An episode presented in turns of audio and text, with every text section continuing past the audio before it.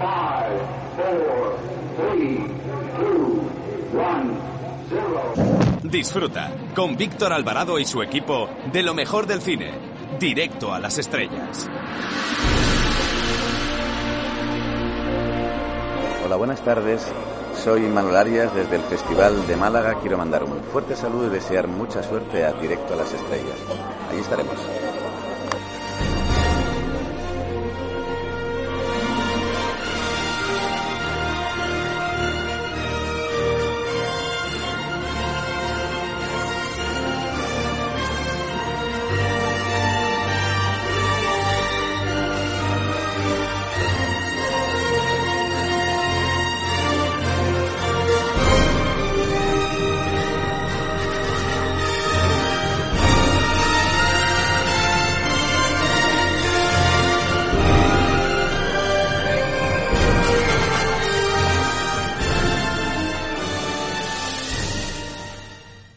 Nuestros oyentes saben no solo el cariño que le tengo al cine en general, sino a la cantidad de películas de animación que les he presentado para que puedan disfrutar en familia por la forma tan especial que tienen los japoneses de filmar, pues sus historias suelen estar cargadas de poesía, razón por la cual esta semana les recomendamos Your Name, tu nombre, del cineasta Makoto Shinkai que es una historia de ciencia ficción tipo Este no es mi cuerpo y a la vez una de las mejores historias de amor de la historia del cine, comparable a Love Story, Casablanca, El hombre tranquilo, Tal como éramos, Deseando amar, La princesa prometida, Lady Halcón o Romeo y Julieta. El caso es que la editorial Planeta nos ofrece una interesante propuesta en la que vemos en qué consistió el proceso creativo de esta cinta de animación que permite conocer el talento de los dibujantes e incluso sirve o puede servir para aprender a dibujar cómics a la japonesa, es decir, manga o anime de manera sencilla.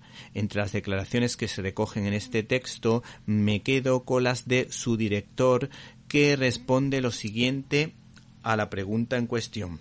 El eslogan de Your fue una historia de milagros y amor. Como director, ¿buscaba crear una historia de amor? Al principio no. Mi objetivo inicial era bastante simple, dibujar la historia de dos personas destinadas a encontrarse, y aunque nunca antes se hayan visto, de alguna manera se reconocerán. Es otra versión de la historia de chico conoce a chica. Dejando de lado el amor, lo importante es que su encuentro pondrá en marcha algún mecanismo. Es una historia imparcial que quería dibujar y llevar a la esfera de la animación, pero había que introducir más ingredientes para darle sabor. Y desde luego que lo consigue. No se pierdan este libro que se titula Your Name de la editorial Planeta.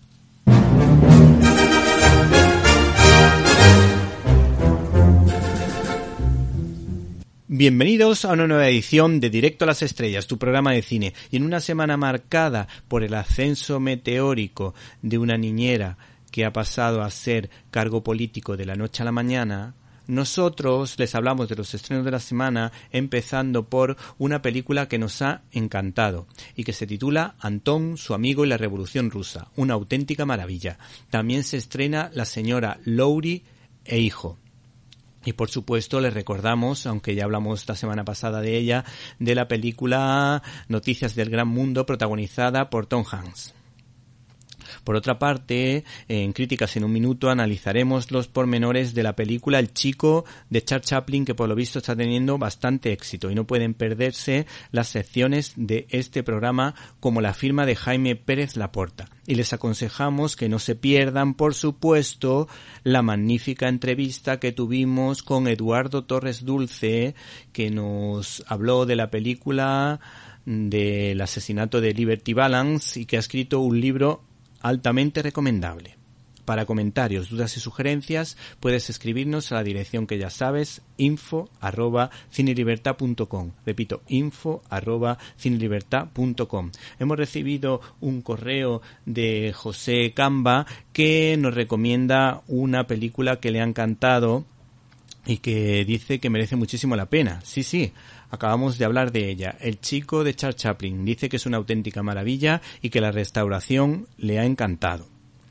Por otra parte, si no puedes escucharnos en directo y quieres hacerlo en diferido, puedes hacerlo a través del canal de iVox Cine y Libertad donde puedes encontrar todo lo relacionado con este programa y otras cosillas que quizá te puedan interesar. Así que no te olvides del podcast de iVox Cine y Libertad. Para comentarios, dudas y sugerencias, también te recordamos que puedes escribirnos a info@cinelibertad.com. Comenzamos. I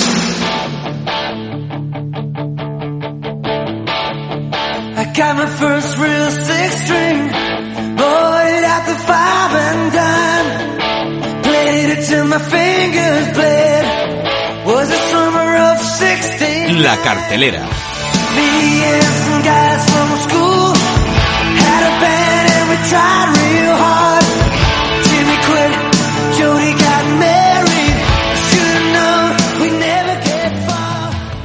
El peliculón de esta semana no es un blockbuster americano, no, no, es una coproducción súper interesante y de un gran nivel que merece muchísimo la pena. Han participado en ella Ucrania, Georgia, Estados Unidos y Canadá y se rodó en un pequeño pueblo de Ucrania cerca del Mar Negro, donde habían vivido un buen número de alemanes antes de emigrar a Norteamérica. Hay que decir que la película ha sido dirigida por Zaza Urusace, que de alguna manera nos ofrece esta obra súper interesante y póstuma, porque este hombre falleció recientemente de muerte natural. A este hombre lo recordamos por su anterior trabajo, Mandarinas, por el que fue nominado al Oscar y a los Globos de Oro en 2015. Y nos ofrece un peliculón que se titula Antón, su amigo y la Revolución Rusa. ¿Y por qué recomendamos esta película?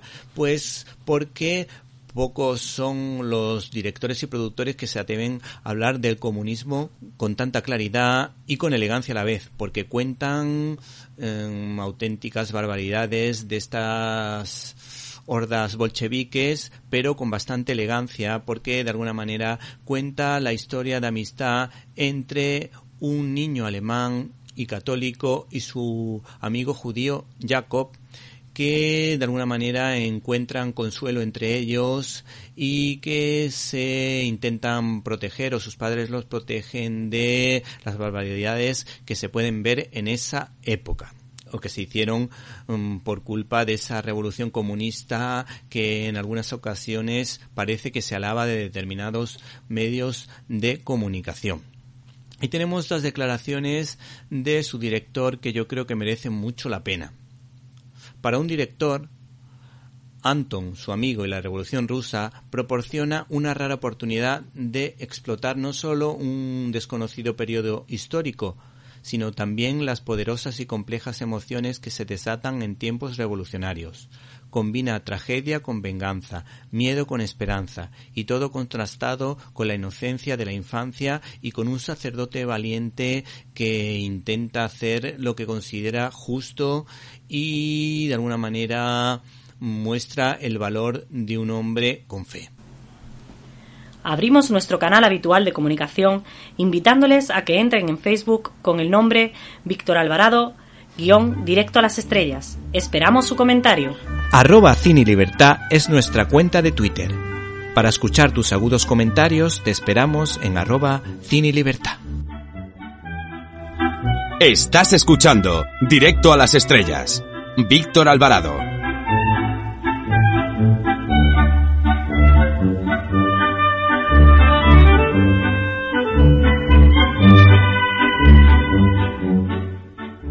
En este segundo bloque te hacemos dos propuestas. La primera de ellas es una coproducción franco-belga de Stéphane de Moustier que se titula La chica del brazalete. Se trata de una comedia dramática que tiene un cierto toque de intriga y que de alguna manera eh, nos responde o trata de responder a la siguiente pregunta.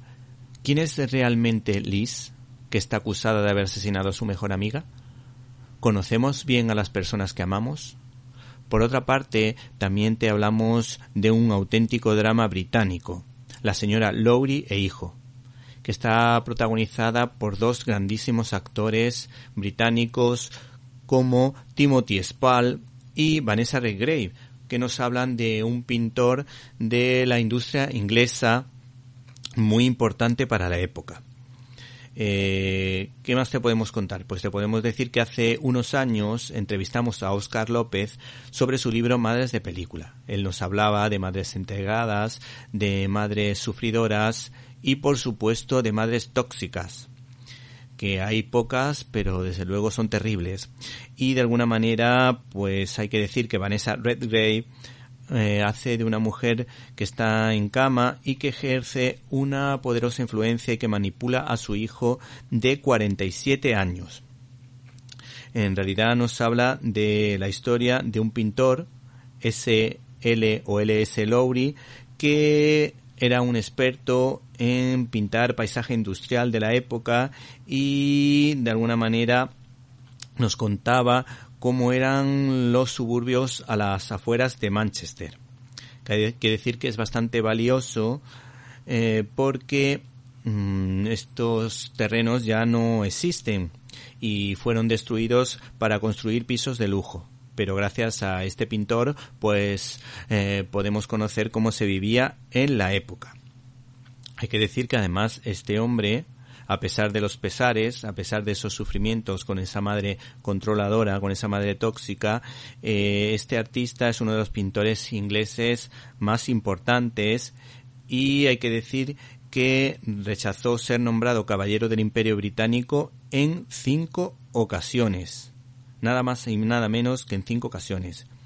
Por otra parte, el actor Timothy Spall lo hace realmente bien, porque tiene gran experiencia en este tipo de papeles, pues ya dio vida a Mr. Turner en esa gran película de My Lake y desde luego estuvo dos años pintando para preparar a ese personaje y ahora esto ha sido casi pan comido porque este pintor es más sencillo de imitar y el actor hay que decir que lo hace realmente realmente bien. ¿Y qué es lo que ha dicho la crítica de esta película dirigida por un experto en teatro como Andrew Noble? Pues hay que decir que este señor es conocido sobre todo por su faceta de director teatral y ha estado muchos años a cargo de la Royal Shakespeare Company. Y hay que decir que para este director pues se entiende que no era necesario hacer esta película. El caso es que estos críticos de cine como siempre aciertan y destacan lo siguiente. Conviene conocer este dato porque resulta evidente que si se ha puesto detrás de la cámara en esta ocasión es porque le ha seducido el guion de Martin Hesford y la historia que contiene. Podría ser sí, una obra de teatro, pero sin duda muy cinematográfica, empezando por su bella fotografía que casa muy bien con la pintura de Lowry y que se debe a un español que se llama eh, Joseph M. Civil y que de alguna manera pues es una historia dramática por supuesto, tiene una gran historia de amor y sobre todo tiene momentos bastante simpáticos que también merecen la pena.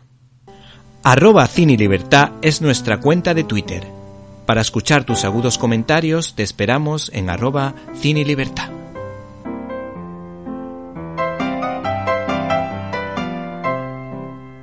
Estás escuchando Directo a las Estrellas. Víctor Alvarado. Críticas en un minuto. Hola amigos y oyentes, oyentes y amigos de Directo a las Estrellas. Hoy desde el podcast de Vox Cine y Libertad os recomendamos El Chico. En el centenario del estreno de la película de Charles Chaplin, A Contracorriente Film reestrena una obra maestra del cine mudo como de Kit, El Chico, que fue magníficamente restaurada en 2015 respetando el montaje original de uno de los ases del cine mudo junto a Buster Keaton y Harold Lloyd por poner un par de ejemplos.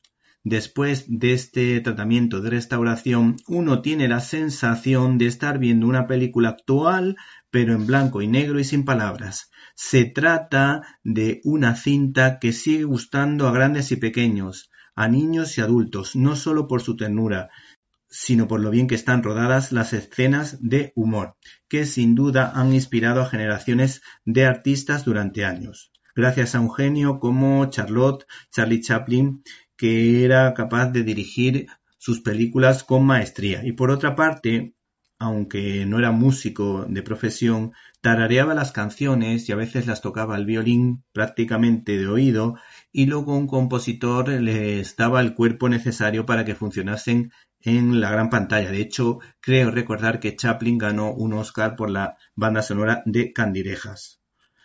Y este hombre, a pesar de haber sido tildado de comunista, hay que decir que la obra en cuestión, El Chico, tanto en el fondo como en la forma, es profundamente cristiana y habla sobre el valor de la acogida, junto o con la ayuda de la magnífica interpretación del magnífico niño Jack Coogan. La película, por lo visto, se iba a llamar El Expósito, aunque finalmente se llamó El Chico, y es en parte autobiográfica, pues Chaplin se estaba divorciando y lo pasó mal en esas fechas. La película invita a reflexionar sobre cómo Dios actúa en nuestra vida, sobre el poder de la oración, el bien que nos hace la oración y cómo nos ayuda. Y cómo de alguna manera Dios eh, carga con nuestras cruces ayudándonos a llevarlas de la mejor manera posible. De hecho, hay un pequeño flash en el que aparece una escena de Jesucristo cargando la cruz. Y en lo que mm, de alguna manera en un principio iba a ser una dificultad, se convierte en una fortaleza, ya que este vagabundo se encuentra con un niño que desde luego al principio no le cautiva, pero poco a poco le va cogiendo cariño y todo va cambiando. El vínculo que se establece entre el vagabundo y el chaval pues de alguna manera es una historia de amor entre un padre adoptivo y un hijo que entienden que cuando están juntos son realmente felices, que encuentran la felicidad.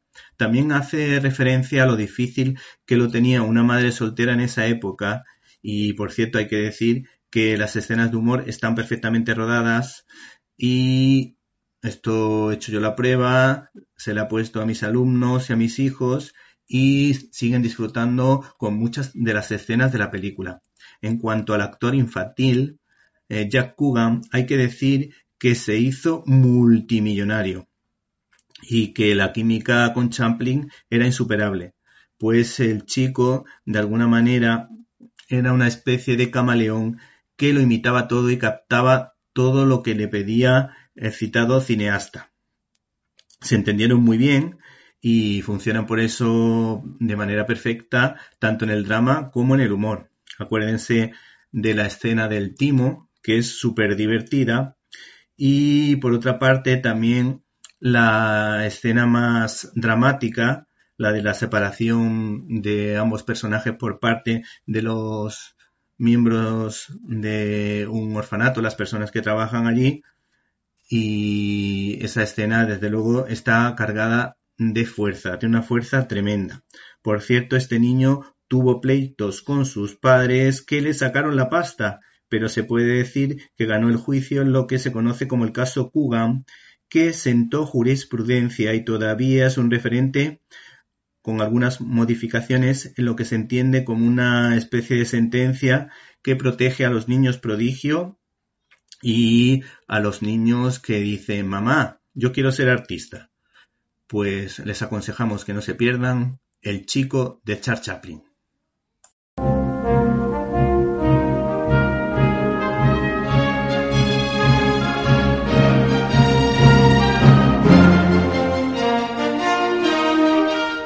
Storyboard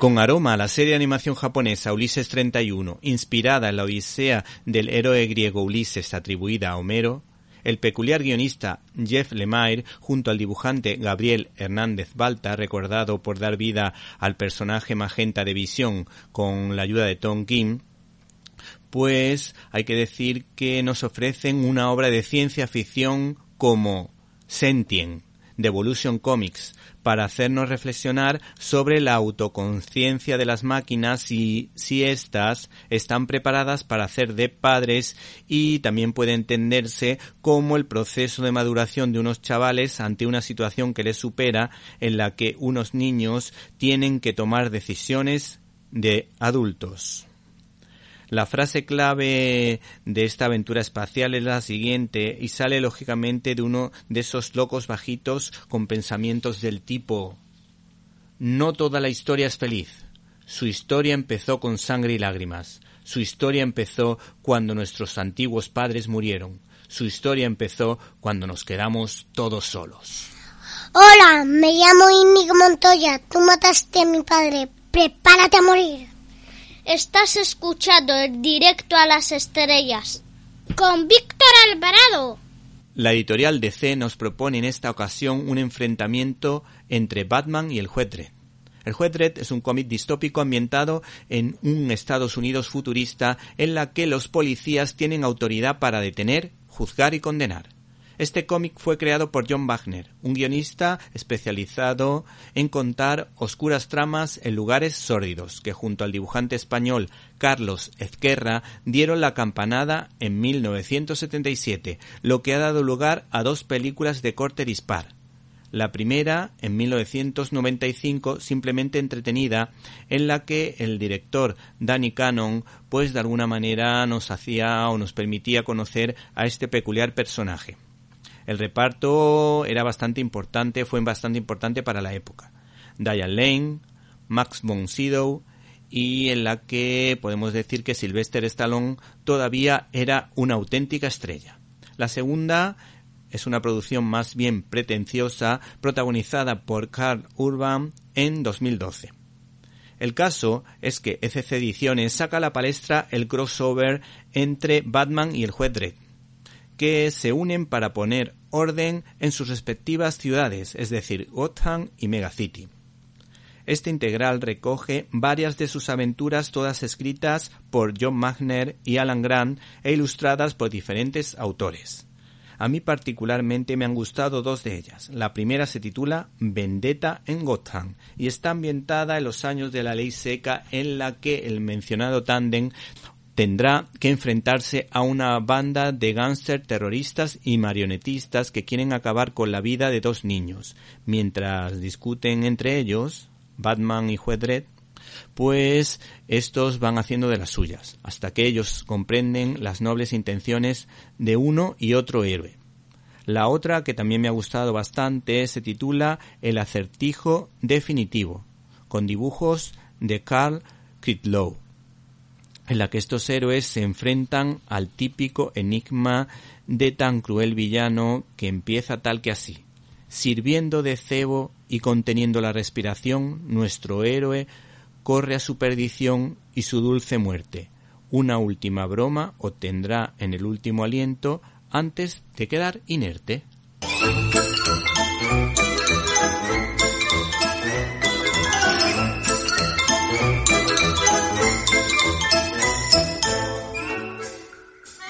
Estás escuchando Directo a las Estrellas. Víctor Alvarado. Una de las primeras entrevistas que hice en mi vida fue a Eduardo Torres Dulce cuando todavía era fiscal de sala, aunque mis nervios en ese momento me hicieron dudar y estuve a punto de decir que era fiscal general del Estado. De hecho no me equivoqué y al poco tiempo fue nombrado fiscal general del Estado precisamente. En estos últimos años lo hemos podido escuchar en el programa de culto Cowboys de Medianoche. Es también crítico de cine, como habrán imaginado, siendo el autor del libro El asesinato de Liberty Balance. Y vamos a centrarnos en el capítulo que se titula Misterios, mentiras y secretos en el hombre que mató a Liberty Balance. Y hay que decir que este libro está editado por Atari Books. Buenas tardes. Buenas tardes, Víctor. Eh, tengo entendido que eres uno de los socios de Atari Books y tenemos la curiosidad de saber por qué creasteis esta editorial. Eh, bueno, en primer lugar te quiero agradecer que volvamos a charlar al cabo del tiempo. Gracias por esa introducción tan premonitoria. Casi me podrías haber dicho qué número iba a caer en la Lotería Nacional hoy que estamos grabando el día 22. Hubiese sido mejor. Por tu, premonición, ¿no? por decirlo de alguna manera. bueno, pues nada, muchas gracias y encantado de, participar contigo en tu estupendo programa con, con tus oyentes. Eh, la idea de que Atari Books eh, surgió a lo largo de los años en este grupo de amigos eh, con la idea de que en España estaba desapareciendo la, la edición de, libros libros, es decir, eh, han proliferado y gracias a Dios estupendas colecciones eh, como Reino de Cordelia o Acantilado, tantas otras en un formato estupendo, con buen papel y con estupendas traducciones, pero nos apetecía mucho eh, editar libros, vamos a decir un poco así a la antigua, ¿no? Es decir, pasta dura, con mucho cuidado en la elección del papel y luego sobre todo eh, lo más ilustrado posible, porque tenemos la idea que quitando las novelas que pudieran tener algún tipo de ilustración, el resto de los libros de ensayo pecaban en España y pecan en algunas ocasiones de parquedad o casi el anonimato de las imágenes que tanto ayudan a situar, situarte con respecto a los personajes o a los ámbitos eh, que se desarrollan el ensayo correspondiente. Y con esta idea formamos esta editorial, buscamos un título cinematográfico porque todos eh, somos eh, bastante cinéfilos, pues, estamos Luis Herrero, el periodista, José Luis García, el doctor Anciones, que es uno de los más eminentes neurólogos del mundo, José Manuel Serrano, que es letrado de Cortes y abogado en ejercicio, ejecutivos como Javier Granján o Carlos Ruiz Jarabo, o gente dedicada y metida en el mundo del cine como eh, Andrés Moret, y espero no dejarme a ninguno de mis queridos eh, consocios, ¿no? Es decir, amigos, amigos que les gustan mucho los libros y que pensábamos y pensábamos y pensamos que hay que editar, que hay que editar libros, que hay que correr el riesgo, la aventura y también el placer de editar libros. Y luego ya en cuanto al contenido, pues buscábamos aquellos libros en los que tuviéramos unanimidad. Esa es la regla de oro de la, de la editorial. No vamos a publicar ningún libro en el que unánimemente los socios no estemos de acuerdo. Y hemos buscado desde reediciones de libros como el de John Ford de Peter Bogdanovich, es una revisión de una edición puesta al día, que en su momento sacó fundamentos, a libros que nunca se habían editado en España, como eh, un libro de, de, conversaciones de Somerset Maugham con Garson Canning, o, libros muy difíciles de reencontrar ya en España, como el Bradbury de, de, de, nuestro amigo, consocio y maestro José Luis Garci, y finalmente el Hemingway, Hemingway en otoño, que es un libro de un profesor italiano, Andrea Di Rovilan, que había salido el año anterior, no había encontrado edición en España y nos pareció, y así ha sido por la acogida que ha tenido el libro, que era un libro muy, agradable de editar. Y ahora hemos decidido coger un poco de impasse y publicar eh, libros de novedad.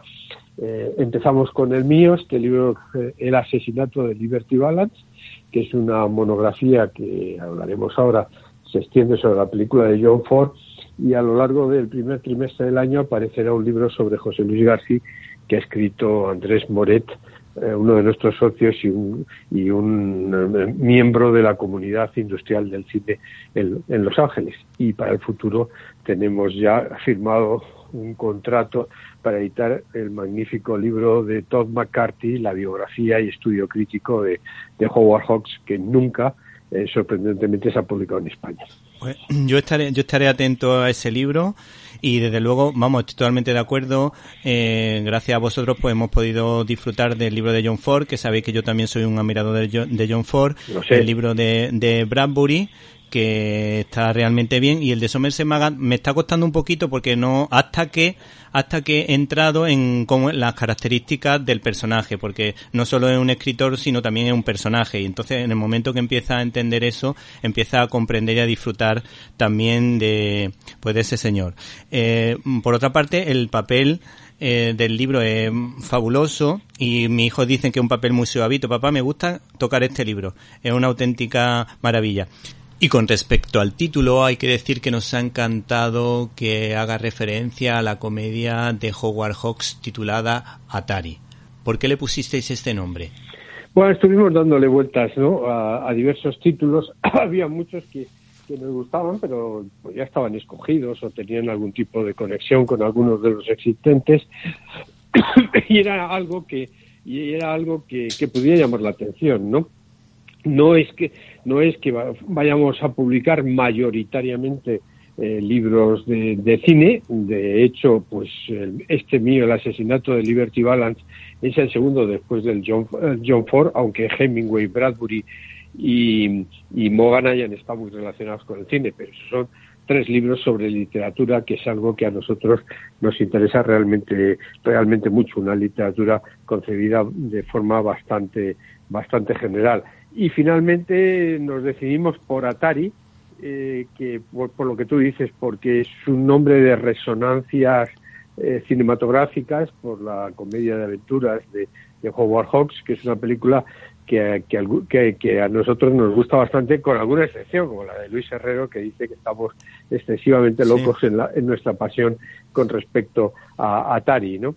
Eh, buscamos que no había más referencias y, bueno, era por salirnos un poco de, del contexto normalmente de, los libros de, de, las ediciones correspondientes. Era más bien una provocación cinéfila, de, sobre todo de José Luis García y mío, que, que nos gustaba, nos había gustado siempre, nos gusta muchísimo Hawks, nos gusta muchísimo Atari, y siempre pensábamos que era un nombre eh, que, que, ya, que ya sabéis, si sabes que significa eh, en su y peligro, y que llama la atención poderosamente, ¿no? Y que tiene resonancias, que a mucha gente le va a sonar lo de Atari.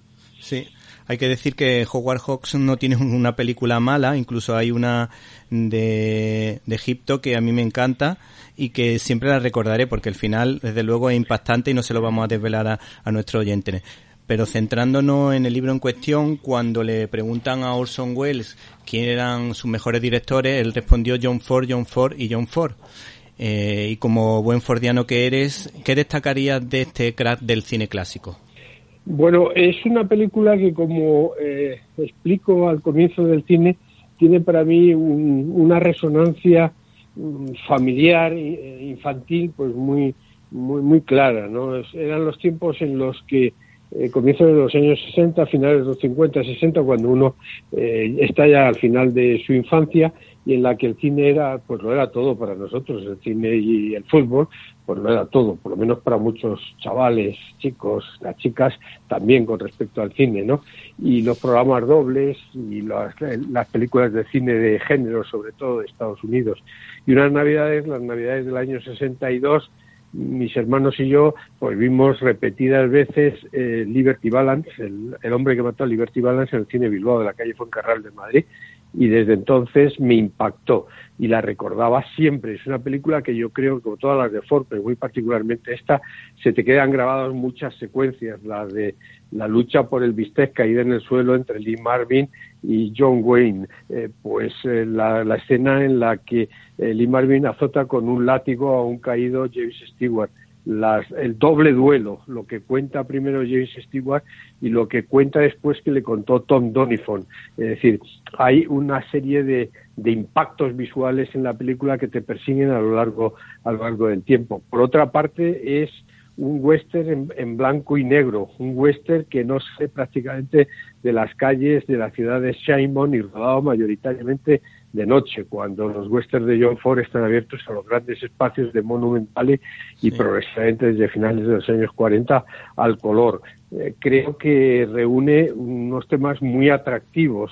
Eh, el tema del cierre de la frontera juntamente con la última gran película, juntamente con, con Cheyenne Autumn, el gran combate en el que John Ford, de alguna forma, probablemente de forma inconsciente, redacta su testamento acerca de, de los héroes, de las mentiras que se unen a las leyendas en el oeste, de la justicia, de la intolerancia, de cómo se construye una nación con valores democráticos como la educación, el papel del derecho y de la y de la violencia, el carácter del sacrificio de los héroes, todo eso está ahí.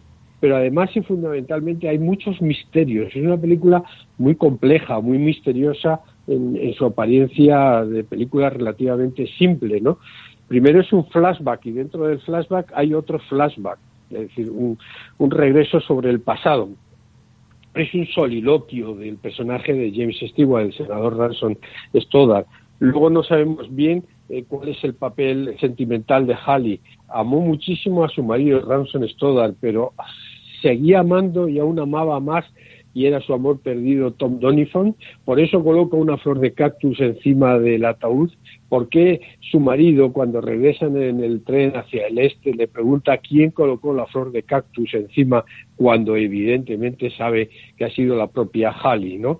Eh, ¿Por qué miente eh, eh, Ramson Stoddard y admite la mentira durante tanto tiempo y eso cimenta su, su, su carrera política. ¿Por qué durante tantísimo tiempo no regresan los Stoddard, James Stewart y Vera Miles al pueblo de Shinebone? Eh, ¿Quién mató realmente a, a, Liberty Balance? ¿Fue James Stewart? ¿Fue como después le confiesa Tom Donifon o Tom Donifon le confiesa una mentira para cubrir la vergüenza que siente eh, James Stewart de ser un candidato político basado, él que defiende la ley y el orden, en un asesinato frío en una calle, el uso de la violencia, a quien, quien amaba de verdad a Halley. En fin, muchos, muchos misterios alrededor de una película compleja, poética, dura, con bastantes momentos del sentido del humor, llena de música, llena de variaciones, con un blanco y negro que a veces es muy funcional y a veces eh, estrictamente muy poético, ¿no?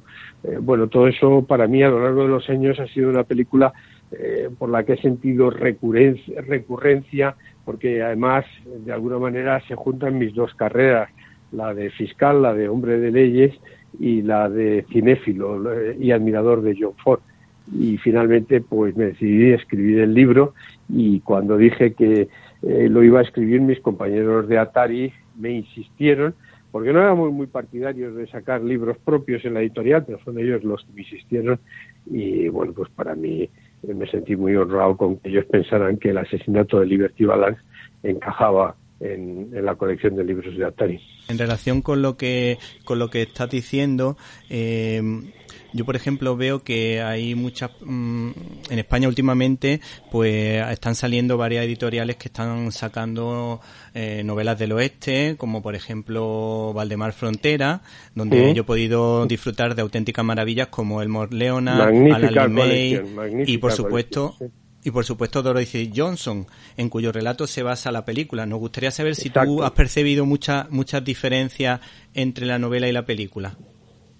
Pues al igual que hice en Jinetes en el Cielo, el anterior libro que escribí sobre John Ford, sobre su trilogía de la caballería, eh, yo que soy, he sido y soy un voraz, gracias a mi madre, lector de novelas y de novelas populares y de novelas del oeste, porque ella, eh, para que veamos, ella es un, ella es una mujer, ¿no? Y la mujer parece que no tiene ninguna relación con las con la novelística del oeste, parece en principio western muy masculino, ¿no?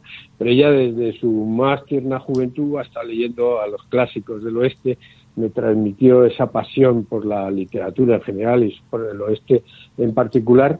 Y, para mí me ha, me ha gustado siempre destacar cómo se elabora una película. Desde que a alguien se le ocurre la idea, en este caso cuando John Ford compra el estupendo relato de Dorothy Johnson, eh, por cinco mil dólares, si no, no recuerdo mal, a lo mejor cito una cifra equivocada, ¿no? Y a continuación, como Ford, con sus guionistas, eh, James Warner Vela, el autor de las novelas de la trilogía de la caballería, y Willis Goldberg, van transformando el relato de Johnson con todos los elementos que hay dentro, pero cambiando puntos de vista, cambiando todo el arranque y el final, eh, cambiando personajes, añadiendo personajes y a eso le he dedicado también un par de capítulos, ¿no? Es decir, cómo se va transformando. Eh, ¿Qué diferencias sustanciales hay entre, entre el, el relato? que gracias a Valdemar lo hemos incluido en el libro, de tal forma que el lector cuando acabe el libro va a poder leer el relato y si ha visto la película moverse en, en, esos dos universos. Bueno, pues el relato de Dorothy Johnson es un relato mucho más amargo, mucho más seco, menos poético, muy literario que la película de, de, de, de, John Ford. El personaje de James Stewart no tiene la grandeza humana del de la película. Es un personaje muy amargado, muy resentido, muy vengativo. ¿eh? El personaje de Halley queda mucho más desdibujado, aunque se esboza el hecho de que hay una relación tanto con el personaje de Tom Donifon, el de John Wayne, con el de, por supuesto, con el que se casa, que es Ramson Stoddard, es verdad que regresan, pero no confiesan nunca el personaje de Ransom Stoddard, el de James Stewart, no confiesa nunca en público, sino introspectivamente a sí mismo que él no fue quien mató a Liberty Balance. El personaje de Balance eh, prácticamente apenas aparece en el relato de la Johnson, mientras que aquí lo construye eh, con, con enorme grandeza y con una gran actuación de Lee Marvin. Eh, de alguna forma, John Ford presenta que el final de los pioneros, el final de la frontera, la irrupción de la ley y el orden en el oeste, tiene dos vertientes. La de un sicario extraordinariamente violento, sentado en las leyes de la naturaleza, de, la supremacía del más fuerte, que es el personaje de Liberty Balance, de interpretado por Lee Marvin, y el personaje de Tom Donifon, eh, un hombre con las mismas características de dureza western eh, que Lee Marvin, pero que se da cuenta de la necesidad de que la comunidad avance hacia otra forma de civilización, aunque eso evidentemente le cueste el final de sus sueños eh, con respecto a Halley y, un mundo que tampoco le va a satisfacer. ¿no? Así que eh, de buena parte del armazón de la película está en el relato de Dorothy Johnson, pero los puntos de vista y el estilo de la Johnson y de John Ford son distintos y evidentemente eh, John Ford, que siempre sostenía que era mejor un, para adaptar al cine un, un cuento, como hizo con la diligencia, con el relato de Ernest Haycox, que una novela, porque esto le permitía a él desarrollar personajes, subtramas, etcétera, etcétera. Mm, desde luego, aunque a lo mejor muchas películas de John Ford no sean eh, totalmente históricas, la sensación es que domina perfectamente el tema, como por ejemplo la de OK Corral, y, y hay una frase muy importante en la película que de alguna manera hace referencia a, la historia, que dice, este es el oeste, cuando la leyenda se convierte en realidad, se imprime la leyenda. ¿Tú crees que puede, esta frase se puede aplicar a muchas películas clave en la filmografía de John Ford? Sí, bueno, y, y, en general a las películas que de alguna forma reflexionan sobre lo que fue. Arturo Pérez Reverte, en su estupenda novela Sidi, eh, ha recreado la figura desde su punto de vista de lo que era el Cid campeador, ¿no? De lo que pudo ser Cid campeador, lo ve eh, básicamente como un líder, un líder de un grupo de gente que, su novela es prácticamente un western y, Arturo lo ha reconocido así, ¿no? Pero, pero bueno, eh, ya lo dijo John Ford a Peter Bogdanovich, ¿no? Con respecto a, For, Apache, que es una de las películas más cercanas en cuanto a moral temática, eh, a Liberty Balance, y es que eh, cuando se construye un país, tú necesitas construirlo a, través de personajes de enorme liderazgo, y ese liderazgo tiene zonas claras, zonas oscuras, y se construyen personalidades, personalidades que a veces son muy legendarias, ¿no?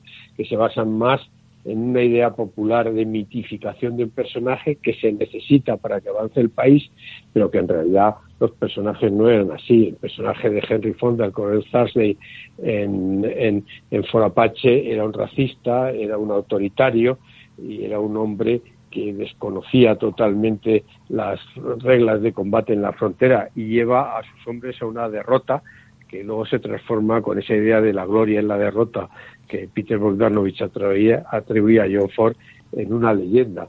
Y aquí igual, el personaje de Ramson Stoddard es todo un personaje en la leyenda del oeste porque fue el hombre que mató a Liberty Balance, el hombre que permitió que llegara el ferrocarril, la civilización, la ley, el orden, las escuelas al oeste, que se transformara el oeste de un, de un desierto en un jardín, de un sitio violento a un sitio donde se puede vivir, donde hay iglesias, donde hay comercio, donde se desarrolla la vida, ¿no? Eh, pero eso lo hizo utilizando las armas de la frontera, eh, un duelo en plena calle con un asesino y un sicario como era Liberty Balance. Eh, bueno, todo eso hace que cuando él cuente, cuenta la realidad, y es que su personaje es un mito, es una leyenda, él no mató a Liberty Balance, evidentemente, eh, pues el periodista Maxwell Scott diga eh, la frase que tú has dicho, señor, esto es el oeste, y aquí, cuando la leyenda, cuando los hechos se convierten en leyenda, en leyenda, imprimimos siempre la leyenda. El problema es que John Ford, tanto en Ford Apache como en Liberty Balance, cuenta la verdad. Sí, sí. a mí otra cosa que siempre me llama la, me llama la atención es como a los directores de ahora pues no les ocurren esas anécdotas tan curiosas en relación a la leyenda que tú comentas de John Ford. Es verdad que se cuentan muchas anécdotas, pero yo creo que muchas de ellas están basadas en la realidad. En cambio, lo que se cuenta ahora, pues mm, desde luego resulta como muy forzado, como marketing puro y en John Ford yo creo que hay autenticidad. Sí, eh, él era en sí mismo un personaje, ¿no? Y la biografía de McBride, las huellas de John Ford, que está publicada aquí en España, y el resto de las biografías, pues rastrean ese aspecto, ¿no? Realmente contradictorio de luces y de sombras que tenía la personalidad de, de John Ford. El Hawks, como se verá en el libro que vamos a publicar de Todd McCarthy, pues muchas de las cosas que él se autoproclamaba o que han contado, algunas tienen base real, otras en absoluto, ¿no? Eran personajes legendarios porque el cine era muy legendario entonces, ¿no?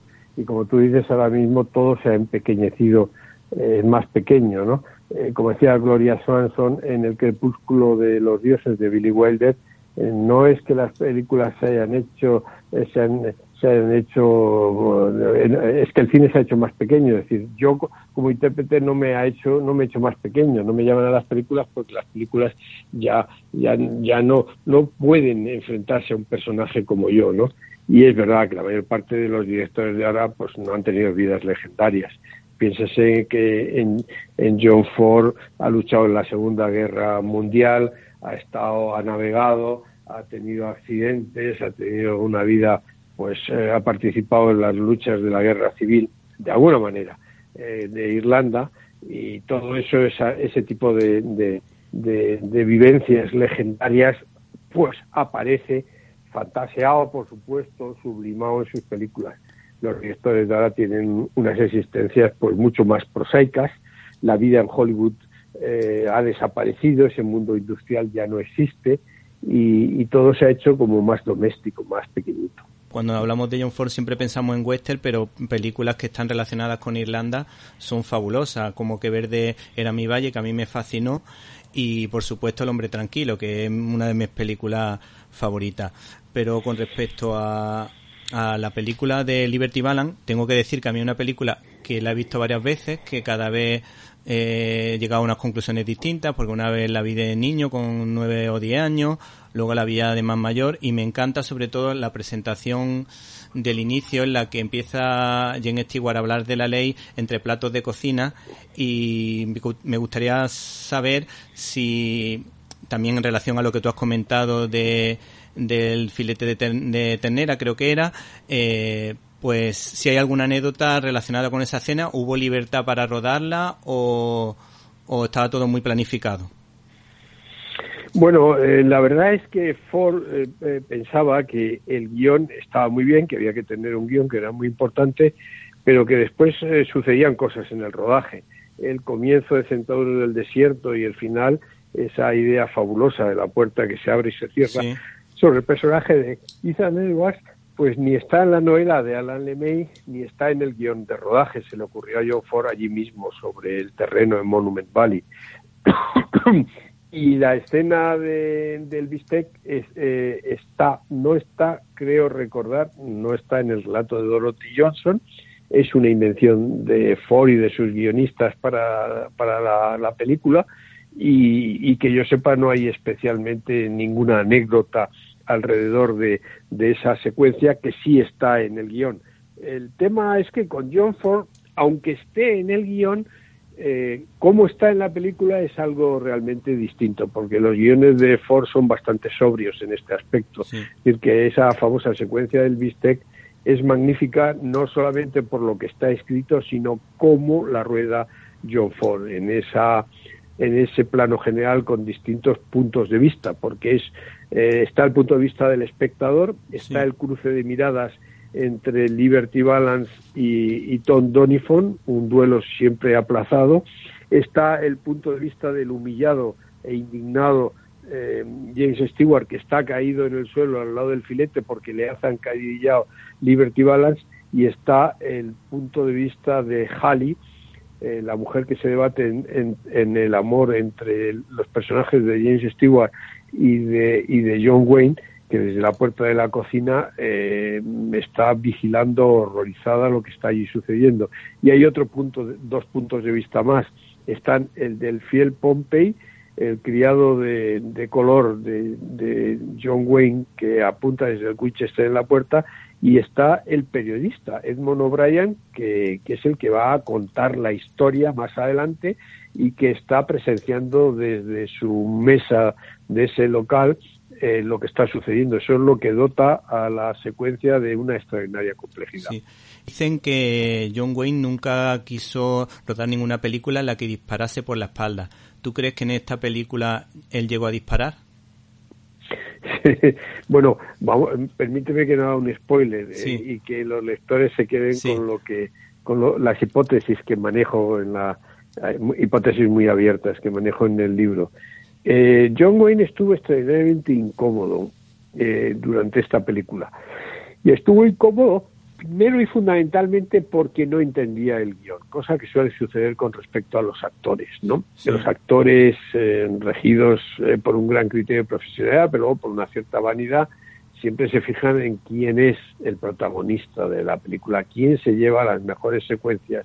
Y él lo único que decía es que, bueno, aquí le dijo, eh, lo comentó aquí James Stewart, es el protagonista, Andy Divine, el que hace el Link Appleyard, es el que se lleva las risas, y, yo qué hago? Yo lo que hago es pasearme de un lado a otro de las secuencias.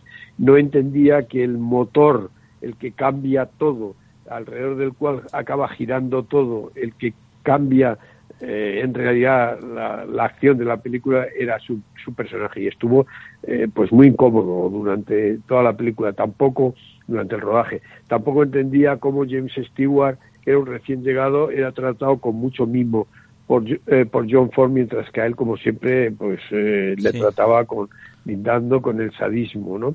Y luego él no, no tenía buena relación con Woody Strode, el actor de el actor negro, el actor de color que interpretaba a Pompey y estuviera a punto de llegar a las manos en una en una secuencia, eh, lo cual cuando uno ve la película, si desconoce todo esto, uno se da cuenta de la enorme importancia del personaje de John Wayne y se asombra que, que que pensara que, no, que era un personaje muy secundario. Y por último, ¿se puede establecer algún paralelismo entre la película en cuestión y la actualidad política y judicial? Pues hombre, yo creo que es una película de, transversal, como dirían ahora los cursis, de muchos temas, ¿no? El tema del amor y del amor perdido, lo que uno gana y pierde cuando hace una elección sentimental, eh, el tema de, histórico, cinéfilo de cuándo acaba la frontera del oeste y luego el tema jurídico del que hemos hablado, ¿no? Ese tema de la, de la necesidad de hacer cambios, eh, y, pero que los cambios casi siempre exigen eh, no, no, no nociones estrictamente jurídicas, ¿no? Y creo que el tema de la intolerancia eh, es esencial en John Ford. Eh, en esta nueva democracia de la frontera están excluidos los hispanos, los negros y las mujeres, ninguno de ellos votan ni tienen una presencia, por mucho que sean importantes en el desarrollo de la acción de la película y de la propia historia, como la historia ha ido marginando a gente que se han incorporado poco a poco grupos de gente a la historia y, eh, y todo lo que significa la exigencia de la ley ¿no? para construir una, una sociedad. Ahora mismo que tenemos una sociedad en la que el Estado de Derecho y la inseguridad jurídica entre pandemias y no, pues se está transformando en lo que Patrick Bauman se llamaba una sociedad muy líquida, cuando el derecho necesita la seguridad jurídica de lo sólido, pues eh, ciertamente está, está ahí. Y luego el tema de la educación. Eh, ahí cuando empieza la, primera, una de las clases que James Stewart da a un, heterogéneo eh, público de, gente de Simon, analfabetos, en la pizarra ha, escrito una frase que es la educación es la base de la democracia. Y creo que, que efectivamente eso es así. Solo una sociedad que eduque en principios y en valores y en conceptos humanistas y de convivencia y, por supuesto, científicamente eh, en desarrollos tecnológicos, tiene futuro. El resto eh, tendrá el futuro de una sociedad sojuzgada por quienes de alguna forma marcan, marcan el paso. Yo creo que al hilo de todo lo que sucede con los planes de educación en España, cada uno más desastroso que el anterior, más los temas de intolerancia, la película es eh, muy, muy actual. Bueno, despedimos a Eduardo Torres Dulce agradeciendo su presencia en nuestros micrófonos y les animamos a que lean el libro El asesinato de Liberty Balance y en especial su capítulo inicial que lanza una serie de preguntas que tratarán de responderse. El capítulo se titula Misterios, mentiras y secretos en el hombre que mató a Liberty Balance. No se pierdan este magnífico libro de Atari Books. Jaime Pérez Laporta tiene la pluma de los grandes escritores del siglo de oro español escribiendo sobre cine y educación en su diario de un profesor.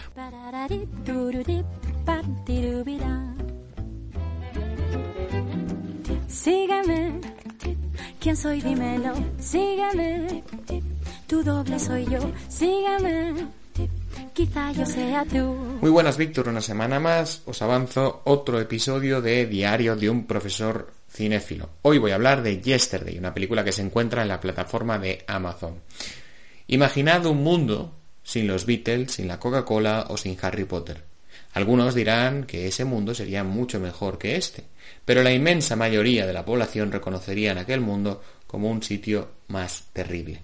Ese planteamiento es el de la película de Yesterday, con un matiz que lo hace todavía más interesante. ¿Y si después de un terrible accidente cósmico nadie recordase a los Beatles, la Coca-Cola o Harry Potter, excepto tú? ¿Y si además tú fueras un cantante de música pop fracasado? Ese es el actor Hemish Patel en la película el personaje de Jack Malik, que decide aprovechar el incidente para sacar numerosos discos y hacerse famoso gracias al cuarteto de Liverpool. Y es que Harrison, McCartney, Lennon o Starr jamás se habrían reunido en ese nuevo universo para componer tras el accidente. Nadie, ni siquiera Google, recuerda nada de Abbey Road, Penny Lane o Strawberry Field. La comedia es romántica y es británica. Y por eso el protagonista debe afrontar, además de este conflicto con el éxito, una historia de amor con Ellie, interpretada por la siempre dulce Lily James pero lo hará sin excesos de azúcar, pues el humor inglés logra que los momentos cursis contengan alguna dosis de incomodidad, alguna broma insuperable. No obstante, la historia puede ser demasiado sencilla y rápida al principio, y sin embargo, el doble conflicto del amor y el éxito se plantea con eficacia. La decisión del protagonista de Jack Malik pasa por no engañar a la población mundial que cree que los grandes éxitos de los Beatles son de su puño y letra. Por otro lado, el éxito que le brinda la mentira Parece que además lo aleja del amor de él. Una maravillosa conversación con un John Lennon que jamás reunió a los Beatles y que vive en una casa en la costa británica con 79 años, le hará darse cuenta de que el amor siempre prevalece al éxito. Y este es un debate en nuestros días mucho más valioso de lo que parece. En esta película, el amor no solo está representado por un beso apoteósico al final de la última escena, sino que también se ve en la posibilidad de una familia, y esta alternativa es interesante para muchos de nuestros jóvenes. Por supuesto, este es un diario de un profesor y no podía pasar por alto el hecho de que el verdadero oficio de Jack y también el de Ellie es el de profesor. Jack no sé qué asignatura daba antes, pero ya lo dice en la película que había sido profesor y Ellie es profesora de matemáticas en el instituto del, pueblo de ambos, en Suffolk. Sin embargo, Ellie le había pedido al principio de la película a Jack que dejase la enseñanza para poder centrarse en su música, que no terminaba de triunfar por otro lado hasta que llegó el accidente. Algo veía Ellie en Jack, aunque no terminara de acertar con su futuro de estrella musical. Algo le faltaba a Jack en realidad para poder ser un buen profesor, y en esta película se acaba comprendiendo solo al final. Y es que el puro éxito, el seguimiento global, los likes, son extraordinarios y muy placenteros para cualquier ser humano, pero el éxito artificial, injustificado y sobre todo el éxito que te permite o no te permite estar con tus seres queridos puede ser igualmente placentero, pero vacío. Y en cambio, una vida entregada en silencio con el mero público de Dios y un puñado de alumnos, con la cercanía de una esposa y unos hijos, puede ser no tan exitoso, pero sí mucho más feliz. Por más que la cursilería actual intente dignificar la profesión de profesor, Jamás será un profesor, y mucho menos un padre de familia, más admirado que las estrellas de porcelana que los adolescentes hoy tanto admiran. Pero sin embargo, el primero, o los primeros, el profesor y el padre, tienen más probabilidades de ser felices que estas estrellas baratas que reciben likes de manera masiva. Bueno, llegó el momento de la despedida. Pero antes quiero agradecer el trabajo a todo el equipo de Directo a las Estrellas. Un abrazo para Antonio, Irene, Guadalupe, Jaime, Carlos y Javier, si los que hubiese sido imposible realizar este programa. Espero que usted, y usted, y también usted, o tal vez tú, hayas pasado un rato entretenido. Recibe un cordial saludo de Víctor Alvarado y hasta la semana que viene